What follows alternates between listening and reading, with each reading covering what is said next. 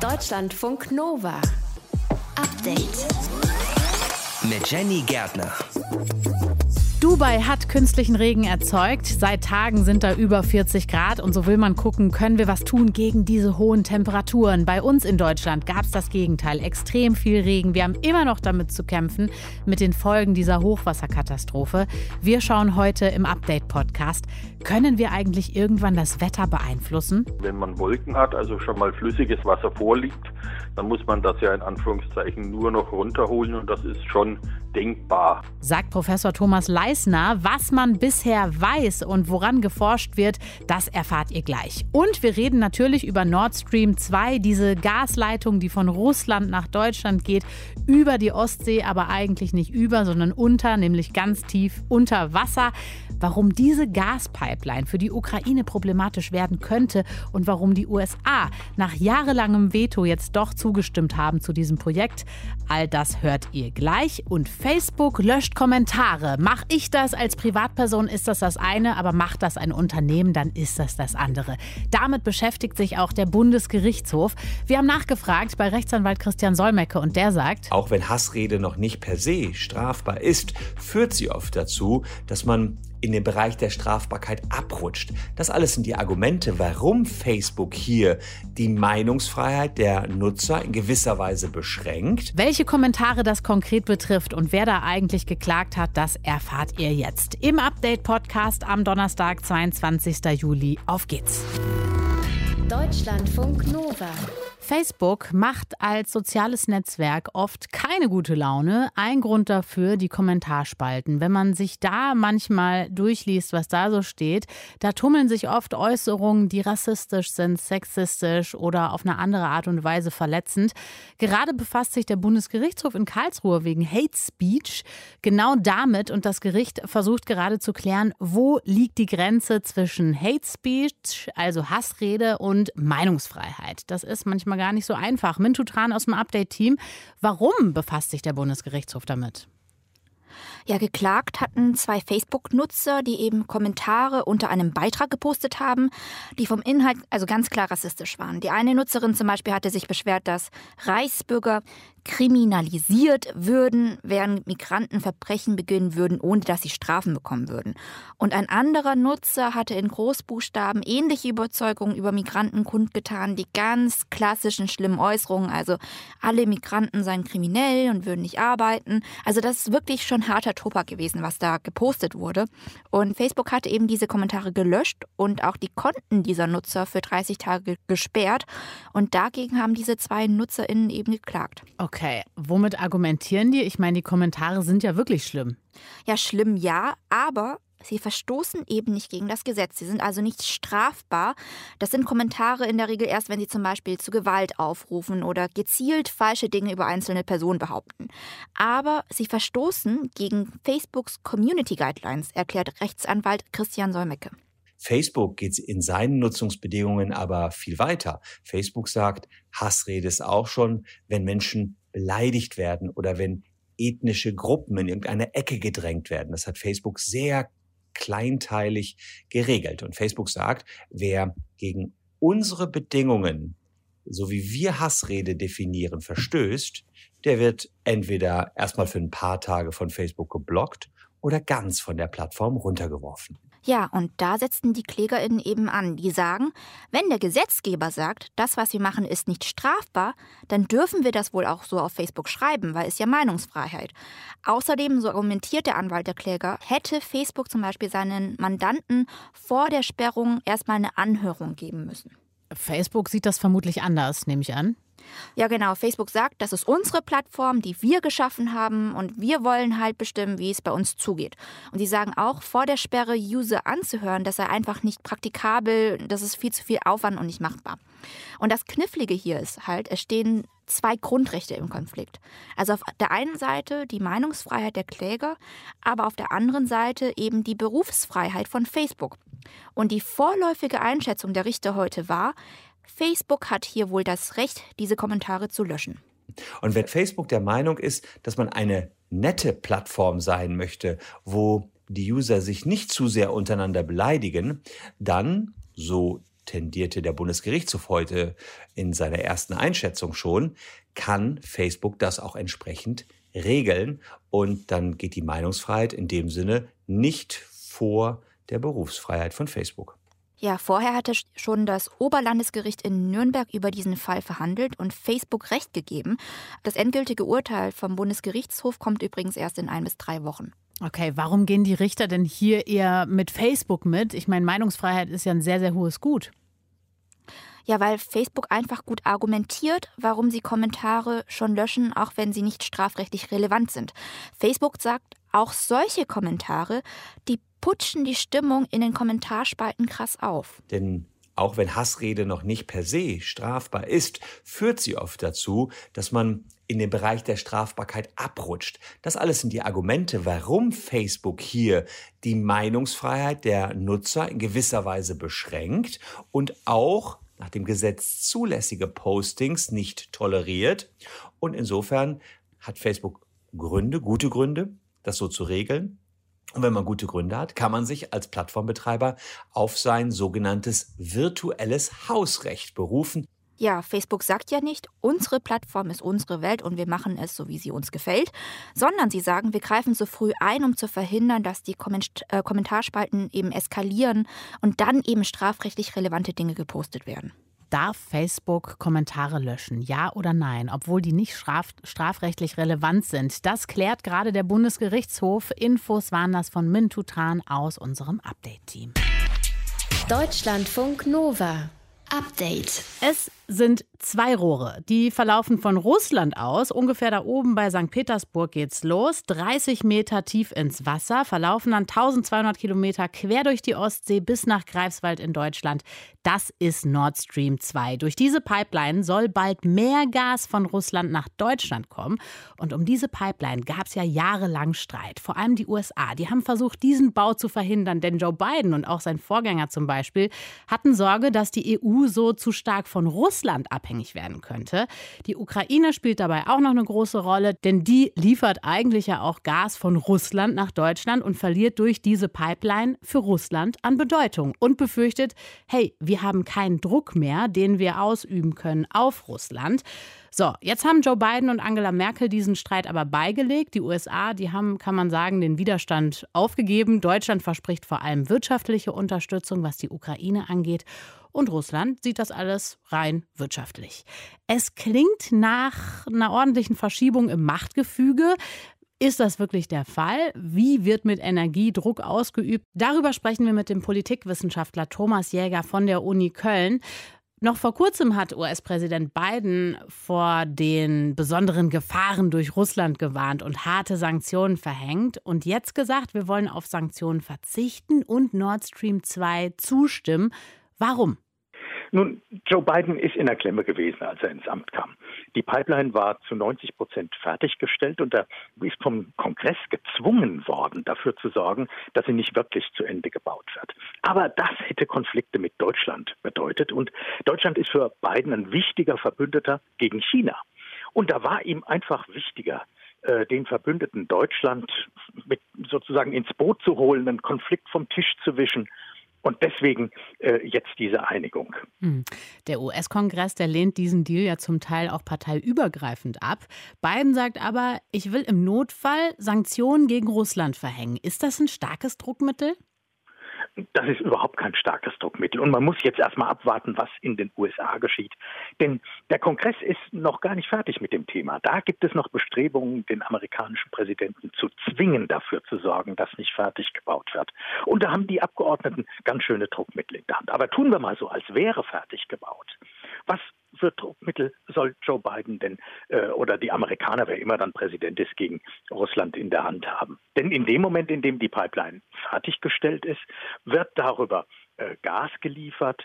Das wird hier eingeplant, man rechnet damit, das wird in die Energiewende mit eingespeist, es wird mehr blauen Wasserstoff geben und so weiter und so fort. Man würde sich ja selbst schaden, wenn man dann zu Sanktionen greift, die möglicherweise dazu führen, dass Russland den Hahn wieder abstellt. Man muss sagen, bei der ganzen Sache gibt es einen großen Verlierer, möglicherweise, und das könnte die Ukraine sein, denn die befürchtet, dass Russland seine wachsende Machtposition ausnutzen könnte, um den Konflikt in der Ostukraine wieder zu verschärfen. Zu Recht eine Befürchtung? Ja, ohne Frage.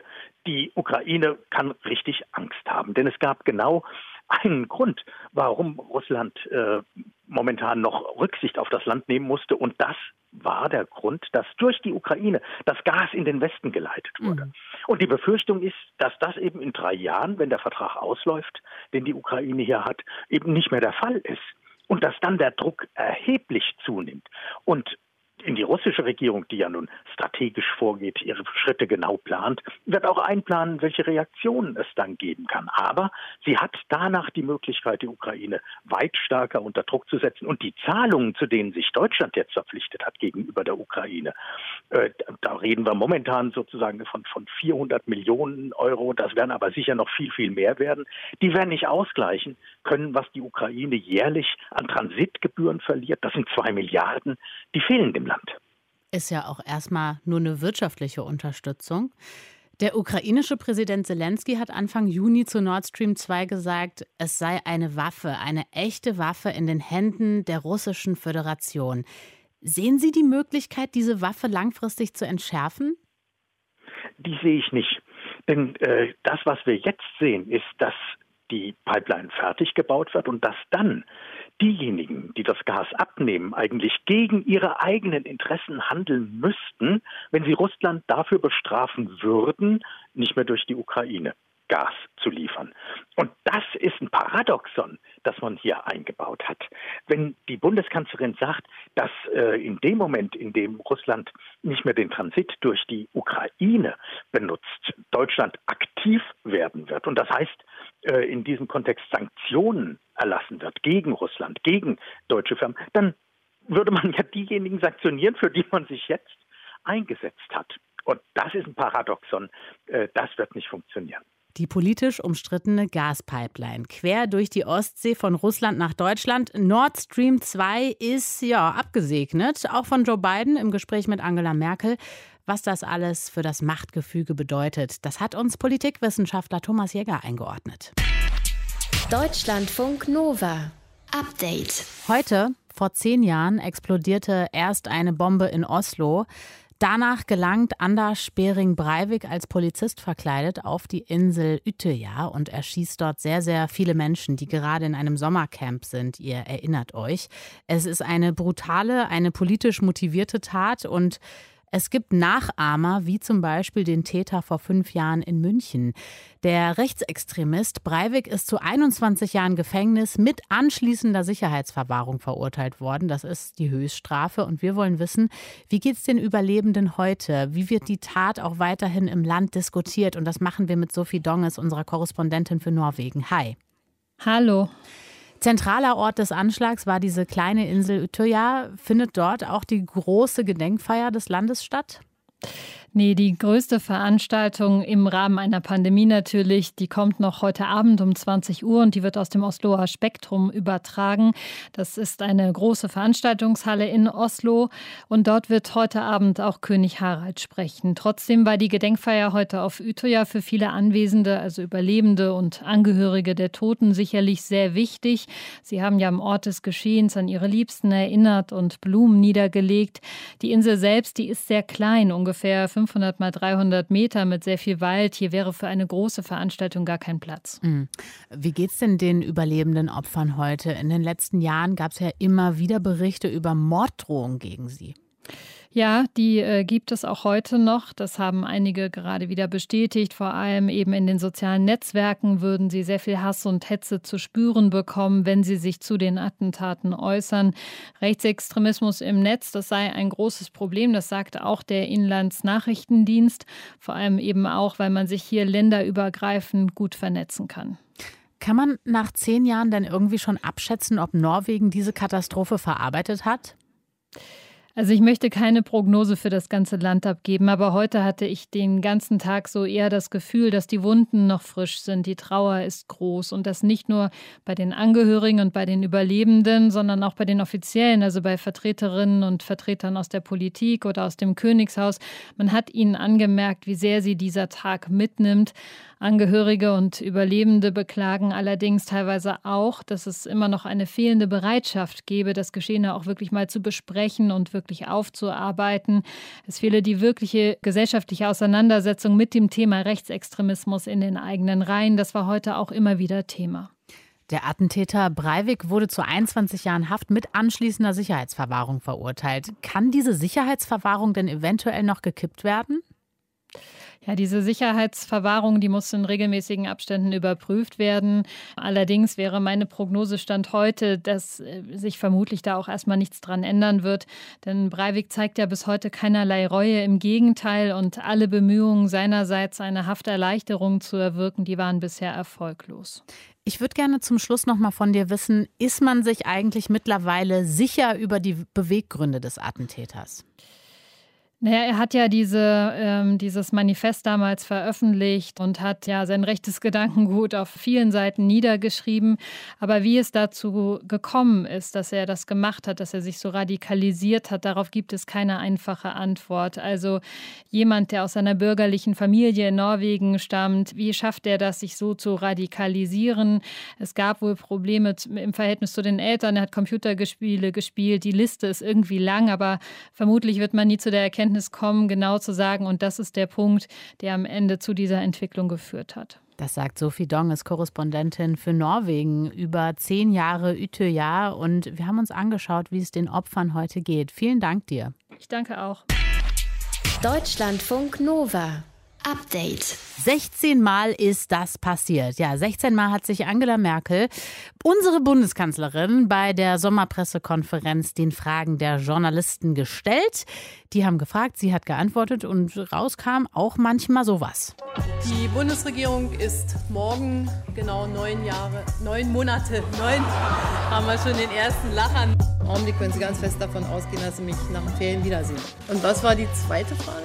Erschöpfung würde ich nicht sagen, aber ähm, ich bin nicht unterausgelastet. Wenn ich eine Büch Büchse Artischocken kaufen will, dann wird gesagt, was, Sie kaufen Artischocken aus Büchsen und wenn Sie nicht mal sind, hier ist die weil ich glaube, dass es zwischen Denken, Sprechen und Handeln einen ziemlich engen Zusammenhang gibt.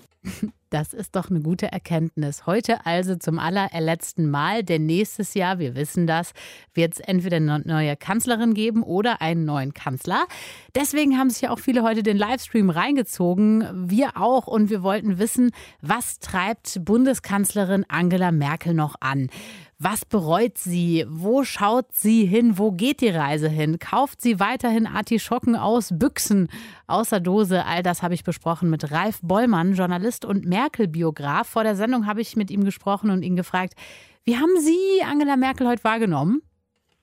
Naja, wie sie halt so ist, sehr geschäftsmäßig. Sie hat ja von sich aus in ihrer eigenen Einführung keinen einzigen Ton gesagt dazu, dass sie jetzt aufhört. Mhm. Und auf alle Fragen, die irgendwie auf Befindlichkeiten oder historische Bilanzen zielten, doch nur sehr verhalten geantwortet und selbst einfach das Tagesgeschäft der Regierungschefin von Flut bis Corona-Pandemie in den Mittelpunkt gestellt. Aber das hat sie ja eigentlich die ganzen 16 Jahre so gemacht. Also sie ist sehr bei sich geblieben, mhm. würde ich mal sagen. Sie ist sich treu geblieben. Ist ja auch genau. keine Pressekonferenz gewesen, in der sie einfach groß Abschied genommen hat oder so. Das würde vielleicht auch gar nicht zu ihr passen. Es ging um die Pandemie, um den Klimawandel. Sie bleibt einfach gerne auf der Sachebene, oder? Ja, das ist, glaube ich, auch ihr Verständnis von der Aufgabe einer Regierungschefin. Es wird ja oft gesagt, Merkel hätte gar keine Überzeugung. Ich glaube, das stimmt gar nicht. Sie hat heute ja nochmal ein leidenschaftliches Plädoyer für den Wert des Kompromisses gehalten und des gesellschaftlichen Konsenses. Und ich glaube, das ist eben ihre Überzeugung hm. sozusagen, dass darin die, die Staatskunst liegt und nicht darin, dass die Regierungschefin irgendwelchen Privatmeinungen zum Durchbruch verhilft. Was ihr nicht so wichtig ist, kam allerdings auch ganz gut raus, als sie gefragt wurde, wo sie denn am Wahlabend sein wird. Da sprach sie erst von der Partei, der sie nahe steht, ja. der CDU. Und sie brauchte einen kleinen Moment, bis ihr wieder einfiel, dass sie ja Mitglied ist in dieser Partei. Und da merkte man doch, dass, ja, wie soll ich sagen, dass sie nicht auf die gleiche Weise mit dieser Partei als Person verschmolzen ist, wie das vielleicht bei Helmut Kohl zum Beispiel der Fall war. Ja, wir hören noch mal ganz kurz rein, denn äh, das wollen wir natürlich alle hören. Habe ich mir jetzt noch keine Gedanken gemacht, aber ich werde schon Verbindung zu äh, der Partei haben, die äh, mir nahe, äh, deren Mitglied ich bin. Was passiert denn eigentlich danach? Wird sie weiterhin nah an der Politik bleiben? Nicht in einem institutionellen Sinne. Also ich glaube, sie wird keine politische Daueraufgabe mehr übernehmen. Ich kann mir schon vorstellen, dass sie zu den Themen offene Gesellschaft, liberale Demokratie, Klimaschutz vielleicht auch, die ihr am Herzen liegen, nochmal was macht oder vielleicht auch ein Ehrenamt übernimmt. Aber diese Spekulationen, die es im Vorfeld äh, mal gegeben hatte, sie könnte irgendwie noch UN-Generalsekretärin oder EU-Kommissionspräsidentin äh, wählen, das habe ich schon immer für Unsinn gehalten und ich glaube, das ist inzwischen auch allgemein angekommen, dass, mhm. dass sie sowas nicht machen wird. Also viele, die so zwischen 20 und 35 sind, die haben vielleicht gar keine andere Kanzlerin kennengelernt. Was werden wir denn möglicherweise an Merkel vermissen? Also ich glaube einfach die, die, die Stabilität, für diese 16 Jahre gesorgt hat, das war ja auch der Kern ihrer Popularität eigentlich in Deutschland, dass sie durch die großen weltpolitischen Krisen, Finanzkrise, Eurokrise, Flüchtlinge, Corona, durch all diese Krisen hinweg ja doch das Land einigermaßen äh, stabil gehalten hat und durch die Zeitläufe äh, geführt hat und auch diese Verlässlichkeit, diese gewisse Uneitelkeit, diese Zuverlässigkeit, Pflichtbewusstsein, das sind ja alles Dinge und ich finde, man merkt das so ein bisschen jetzt auch im Wahlkampf. Da werden die anderen Kandidaten, ob sie nun Annalena Baerbock heißen oder Armin Laschet, werden ja doch sehr an ihr gemessen und halten diesen Maßstab im Urteil einer breiten Öffentlichkeit im Moment nicht so richtig stand, aber das ist vielleicht auch ein bisschen unfair, weil ich glaube, wenn man es an einer Kanzlerin mit 16-jähriger Regierungserfahrung misst, würde wahrscheinlich jeder Kandidat schlecht abschneiden. Das ist übrigens natürlich ein Problem. Es ist das erste Mal in der Geschichte der Bundesrepublik, dass eine Kanzlerin wirklich die Wahlperiode bis zum Ende äh, macht und nicht wieder antritt äh, als Kandidatin es sind halt wirklich, also die, dieses Problem, es treten nur Bewerber ohne Amtsbonus an, die an einem langjährigen, an einer langjährigen Regierungschefin gemessen werden. Das tritt jetzt zum ersten Mal überhaupt in der Geschichte der Bundesrepublik auf. Ralf Bollmann, Journalist und Merkel-Biograf, wie sie sich heute gegeben hat bei der letzten Presse, äh, Sommerpressekonferenz, so rum, haben wir uns angeschaut und man kann sagen, ja, wie gewohnt, sachbetont. Deutschlandfunk Nova. Update. In Neuseeland ist ein Baby-Orca gestrandet. Von seiner Mutter, seiner Herde seit Tagen keine Spur. Deshalb wird er von PflegerInnen in einem Pool gehegt, gepflegt, gefüttert und vor allen Dingen wird nach der Mama gesucht. Es ist nämlich noch viel zu klein und es kann so in freier Wildbahn überhaupt nicht alleine überleben. Deswegen fragen wir uns heute Abend, wie stehen eigentlich seine Chancen? Ich habe vor der Sendung gesprochen mit Harald Behnke, der ist Geschäftsführer vom Deutschen Meeresmuseum. Und ich habe ihn gefragt, was genau braucht denn eigentlich so ein Baby-Orca alles, um zu überleben? Also zunächst braucht dieses Orca-Baby Muttermilch. Und äh, diese Walmilch ist eine besondere Milch, weil die sehr fettig ist. Sie muss also mindestens 50 Prozent Fettgehalt aufweisen. Und dann, das ist bei unseren Schweinswalen der Fall, die werden acht bis elf Monate gesäugt. Äh, die Schwertwale werden sogar noch länger gesäugt, manchmal über ein Jahr hinweg braucht es also wirklich eine Mutter, die ihm ständig äh, die Milch gibt. Und es braucht ein Tier, von dem es lernen kann, von dem es lernen kann, wie jage ich oder wie lerne ich meine Sprache, weil wir wissen, dass äh, Orcas haben eine eigene Sprache, die haben eigene Dialekte. Und das muss so ein Tier alles lernen können. Bleiben wir mal bei dem Punkt Muttermilch. Ein Jahr, haben Sie gerade gesagt, säugt in der Regel das Muttertier. Wie kann man das machen? Kann man das ersetzen und wenn ja, wie? Also man könnte es ersetzen, es ist aber natürlich sehr schwer. Sie müssen äh, irgendwie einen hohen Fettgehalt in die Milch reinbekommen. Es gibt Institutionen äh, wie SeaWorld und so, die schon äh, solche kleinen Schwertwale aufgezogen haben. Äh, aber es ist eben sehr, sehr aufwendig und sie brauchen das notwendige Know-how. Also das Beste wäre wirklich, man findet wieder die Mutter des Tieres. Was wahrscheinlich gar nicht so leicht ist, könnte ich mir vorstellen. Wie wichtig die Herde ist, haben Sie gerade schon gesagt, ne? dass die einfach unglaublich viel auch voneinander lernen und so weiter. Könnte denn ein Tier auch alleine überleben oder braucht das immer zwingend seine Herde? Es könnte sogar überleben, wenn man jetzt nicht die Mutter findet, sondern vielleicht auch eine andere Herde, weil gerade bei Schwertwalen, bei Orcas weiß man, dass weibliche Orcas gerne auch andere Wahlkälber als Ersatzmutter annehmen. Mhm. Die Jungtiersterblichkeit ist bei Zahnwalen sehr hoch. Das heißt, sie verlieren auch schon mal ihr eigenes Tier und dann sind sie natürlich bereit, wenn sie dann ein anderes Jungtier finden, das anzunehmen und den Mutterjob zu übernehmen. Das heißt, es würde reichen, wenn man ein anderes Muttertier finden würde.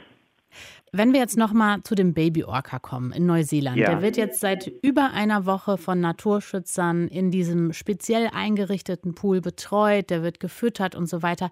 Wie finden Sie das? Ist das den Aufwand wert sozusagen? Ja, weil die Kollegen dort versuchen ja diese Herde zu finden. Und äh, wenn man die Herde gefunden hat, dann äh, könnte man das Tier dahin bringen. Ich persönlich hatte mal eine Erfahrung mit einem Schweinswal. Wir, wir hatten bei Sturm an der Ostseeküste hier in Mecklenburg-Vorpommern einen Schweinswal an die Küste gespült bekommen und den haben die, die Retter von der DLRG in eine Baggerschaufel reingetan, weil man konnte den Wal nicht wieder zurückbringen. Mhm. Wir wussten, da draußen schwimmt irgendwo die Mutter rum und sucht ihren kleinen Schweinswal, aber es war keine Möglichkeit, bei diesen vielen Wellen das kleine Tier rauszubringen. Und über drei Tage hat man das in dieser Ortschaft in der Baggerschaufel gehalten, immer wieder frisches Salzwasser reingetan. Man musste entscheiden, schläfe ich das Tier ein oder gebe ich ihm einfach eine Chance. Man hat das Tier rausgebracht mit der Hoffnung, vielleicht findet die Mutter ja das Tier und ist noch da. Später wussten wir, dass die Mutter das Tier gefunden hatte, Ach. weil genau dieses Tier war dann einige Monate später wohlgenährt einem Fischer in eins Netz gegangen und äh, so haben wir dann diesen Schweinswal Mimi wieder gesehen, leider aber dann tot. Aber wir wussten, hier hatte es, in diesem Fall hatte es mal geklappt. Wie lange würden Sie das jetzt, da Sie ja jetzt auch eigene Erfahrungen, ähnliche Erfahrungen gemacht haben, wie lange würden Sie das jetzt hier bei dem Baby Orca in Neuseeland noch so weitermachen? Also ich würde es schon noch ein paar Tage weitermachen und aber möglichst schnell versuchen, und das ist ja heutzutage alles möglich mit Flugzeugen, die man einsetzen kann, eine Herde zu finden. Und es muss nicht unbedingt die Herde sein, von der der Kleine stammt. Es muss aber eine Herde sein. Und äh, da würde ich dem Kleinen wirklich noch eine Chance geben. Harald Benke ist das Geschäftsführer vom Deutschen Meeresmuseum. Wir haben darüber gesprochen, was braucht eigentlich ein Babyorca in Neuseeland? Wird nämlich ein kleines Baby in einem Pool gepflegt und vor allen Dingen weiter nach der Mama und der Herde gesucht. Deutschlandfunk Nova.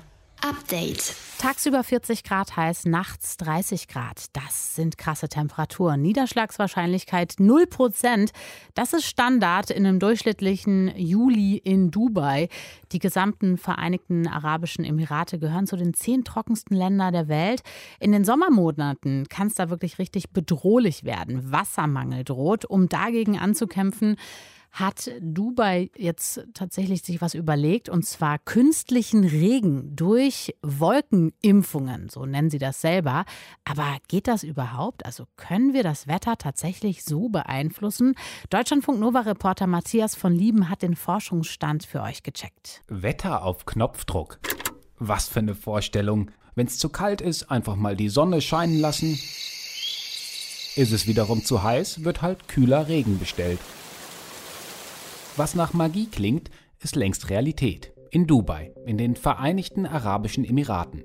Künstlicher Regen prasselte dort jetzt vom Himmel. Das sollen zumindest Videoaufnahmen des Nationalen Zentrums für Meteorologie beweisen. Wie das geht? Mit Cloud Seeding, also einer Wolkenimpfung. Ich finde das erstmal nicht zu überraschend. Das ist Thomas Leisner, Professor am Karlsruher Institut für Technologie und dort Experte für Atmosphäre, Wolken und Klima. Cloud Seeding ist ja etwas, was schon seit längerem auch von vielen Ländern auf der Welt gemacht wird. Und es gibt immer wieder Meldungen, dass das funktioniert hat. Es ist durchaus so, dass es auch in Dubai eigentlich einiges auch an Bewölkung gibt. Und wenn man Wolken hat, also schon mal flüssiges Wasser vorliegt, dann muss man das ja in Anführungszeichen nur noch runterholen. Und das ist schon denkbar. In Dubai ist der künstliche Regen Teil eines großen Projekts mit der britischen Universität Reading. Warum? Wassermangel. Meerwasserentsalzungsanlagen arbeiten immer auf Hochtouren. Nur für den künstlichen Regen müssen Wolkentropfen erst einmal zu Regentropfen werden. Ein großer erster Schritt. Wenn Sie sich einen Wolkentropfen vorstellen, so groß wie eine Himbeere, dann ist ein Regentropfen so groß wie ein Basketball.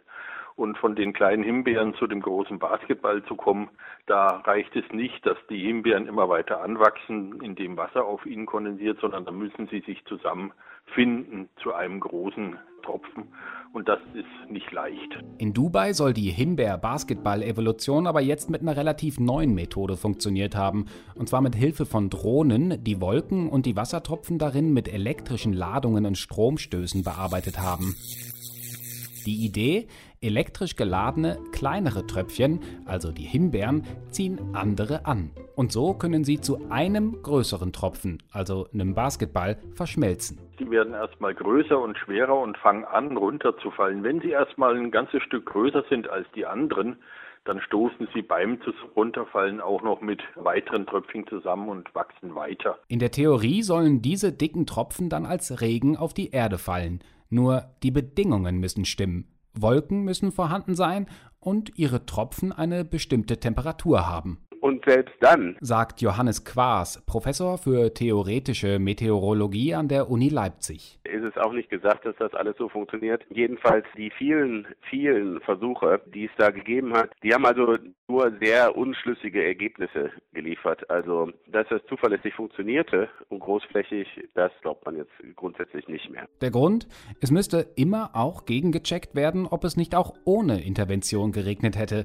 Nur passiert das so gut wie nie. Und trotzdem, die Emirate meinen es ernst und wollen sogar Berge aufschütten, damit selbst bei wolkenlosem Himmel feuchte Luft vom Meer an ihnen aufsteigen kann, sich abkühlt und dann zur künstlichen Wolke wird, aus der dann künstlicher Regen geholt werden kann. Die Idee, dass man Wetter machen kann, Regen machen kann, äh, mit technischen Methoden, stammt eigentlich aus den 50er, 60er Jahren des letzten Jahrhunderts. Zum Beispiel mit Silberiodid, einem Salz. Die Idee, mit Salzkristallen impfen Flugzeugpiloten das Grau am Himmel, also die Wolken, in der Hoffnung, die Kondensation des in den Wolken enthaltenen Wassers zu steigern und die Tropfen zum Gefrieren zu bringen.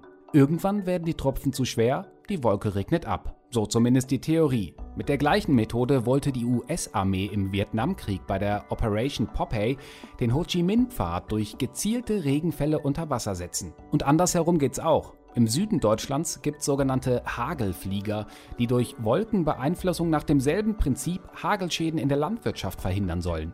Die eingeimpften Salzkristalle sorgen dann für eine Streuung des Eises in der Wolke und verhindern zu große Ballen und am Ende eben zu große Hagelkörner. Kann man mit solchen Eingriffen nicht vielleicht auch Starkregenfälle verhindern? Ich denke, so ein Starkregenereignis, wie wir es jetzt gehabt hatten, das erfolgt durch die großräumige Wetterlage, das Zusammenströmen von feuchten Luftmassen. Dass man da technisch eingreifen kann, denkbar ja, aber völlig unrealistisch. Und eigentlich laut einer UNO-Konvention von 1978 auch verboten. Trotzdem verfolgen viele Staaten Pläne zur Wetterkontrolle. Experten warnen jedoch, mit Eingriffen ins Wetter bekämpft man vor allem die Symptome und weniger die Ursachen. Können wir irgendwann vielleicht das Wetter beeinflussen, was bisher geht und woran geforscht wird und wo auch die Grenzen sind? Dazu war das Deutschlandfunk Nova Reporter Matthias von Wieden. Deutschlandfunk Nova. Update. Montag bis Freitag, immer zwischen 18 und 20 Uhr. Mehr auf deutschlandfunknova.de.